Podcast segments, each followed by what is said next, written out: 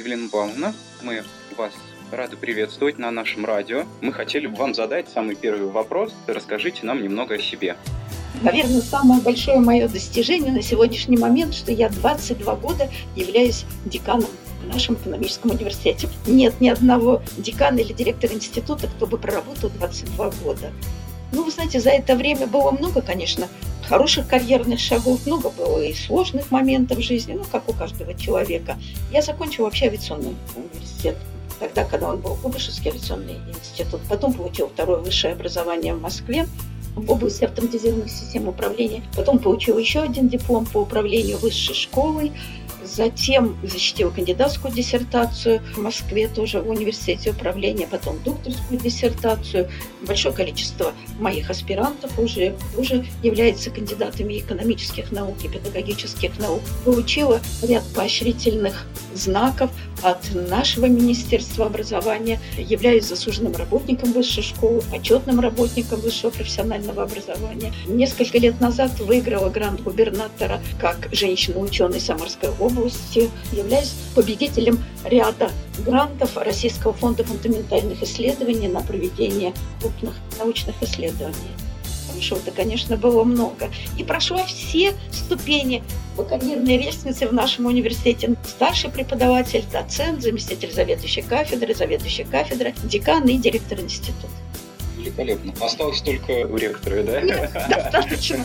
Достаточно. Критерий возраста в любом случае нет. Но все равно сегодняшняя команда ректората – это команда моих единомышленников. Я выдвигала как раз вот Светлану Игоревну. Наверное, больше всех знаю ее все положительные стороны, то, что она может, то, что она хочет, как она стремится сделать ВУЗ инновационным университетом, сколько она для этого прилагает усилий внутри университета, во внешней среде. Поэтому я тоже считаю, что то, что она стала ректором, котором это благо для всего нашего университета.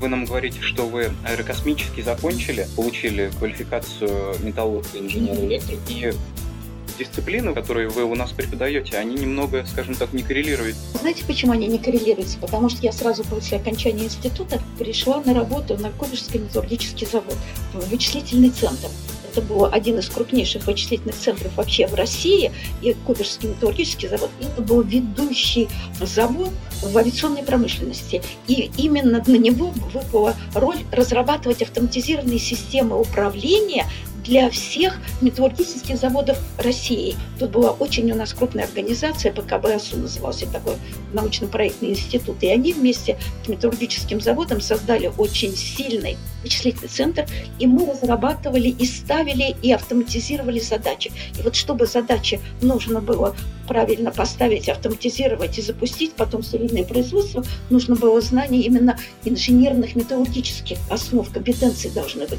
Поэтому я возглавляла там бюро по постановке задач, поэтому мы должны были понимать сущность. И потом второе, вот как раз я получила диплом по автоматизированным системам управления, поэтому вот там вот все было очень хорошо. То есть я знала основы, особенности металлургического производства, знала особенности автоматизированных систем управления, и потом здесь стала работать на кафедре информатики, кафедре автоматизированных систем управления. Также мы решали и ставили задачи, автоматизировали, разрабатывали новые проекты по автоматизации экономических задач недавно услышал мысль, что хороший инженер может стать хорошим менеджером, а хороший менеджер, наоборот, инженером стать не может.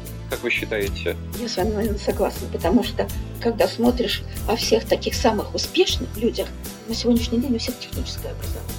Видимо, все-таки техническое образование – это технический склад ума.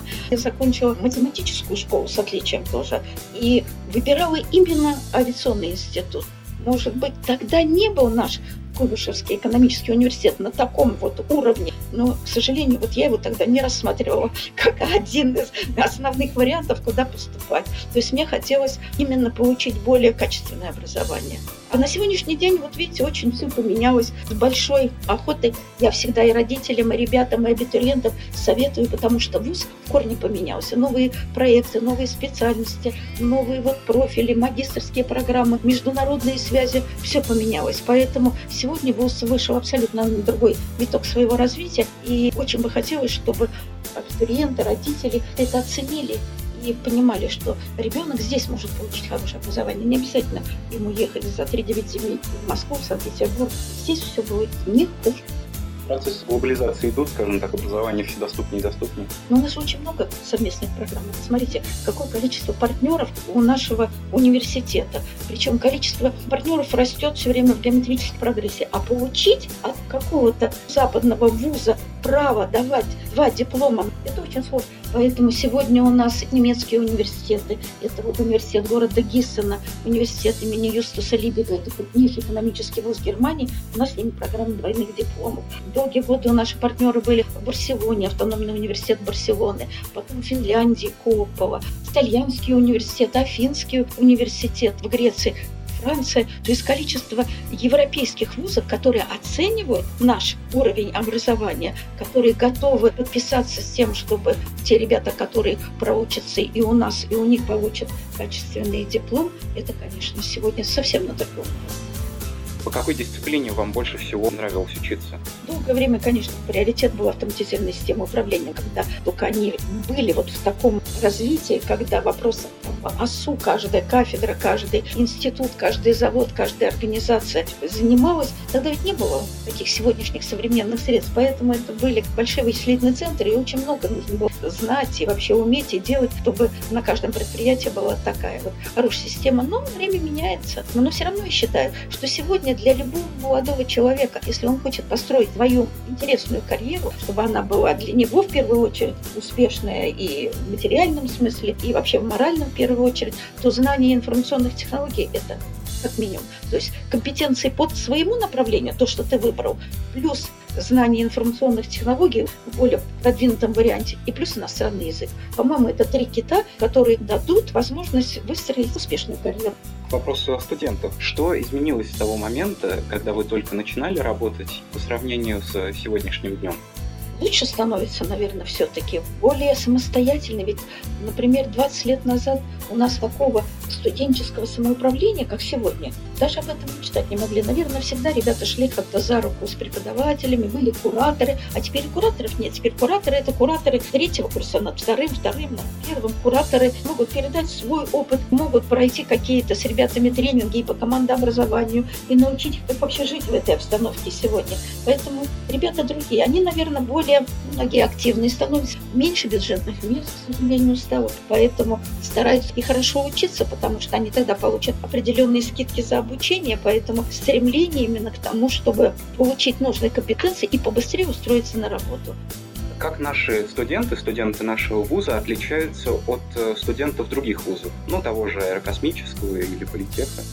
Наши ребята очень активно идут на разные программы дополнительного образования. Это, наверное, заслуга, в принципе, нашего университета. У нас, наверное, 13-15 центров дополнительного образования, в которых мы бесплатно ребят приглашаем на многие программы, чтобы они развили какие-то свои компетенции. В других вузах практически нигде этого нет. И это вот наша такая сильная сторона. Особенно мы много работали по предпринимательству, и мы открыли даже профиль предпринимательства. У нас есть диссертационный совет по предпринимательству, программа «Открой свое дело, я молодой предприниматель, тот же Coworking-центр, который у нас есть. В других вузах это как-то меньше развито. Потом мы сделали очень интересные программы предпринимательства в локальном и глобальном мире и пригласили из Индии, потом из Китая ребят. Они научились работать вот в таком межкультурном пространстве именно с людьми, которые вообще в другой стране, с другим менталитетом живут. Поэтому я считаю, что наши ребята более активные на сегодняшний день, они более яркие, более активно хотят получить и побыстрее получить основное, к чему они стремятся. Какие советы вы могли бы дать нашим студентам? занимайтесь обязательно информатикой, новыми компьютерными информационными технологиями, больше общайтесь обязательно в социальной среде, ищите друзей по своему призванию университетские эти 4 или там плюс магистратура 6 лет, это время очень быстро проходит. И поэтому здесь важно и спортом заниматься, и развивать какие-то свои новые творческие возможности, ну и знание иностранного языка, зарубежных партнеров. И не стесняйтесь и не бойтесь. И больше будьте такими активными. Хорошее соотношение между своими знаниями, между смелостью, активностью, это всегда даст хороший результат. Елена Павловна, мы вас благодарим за то, что вы... Я вас благодарю. За то, что вы нас посетили, за то, что вы нам рассказали, время уделили.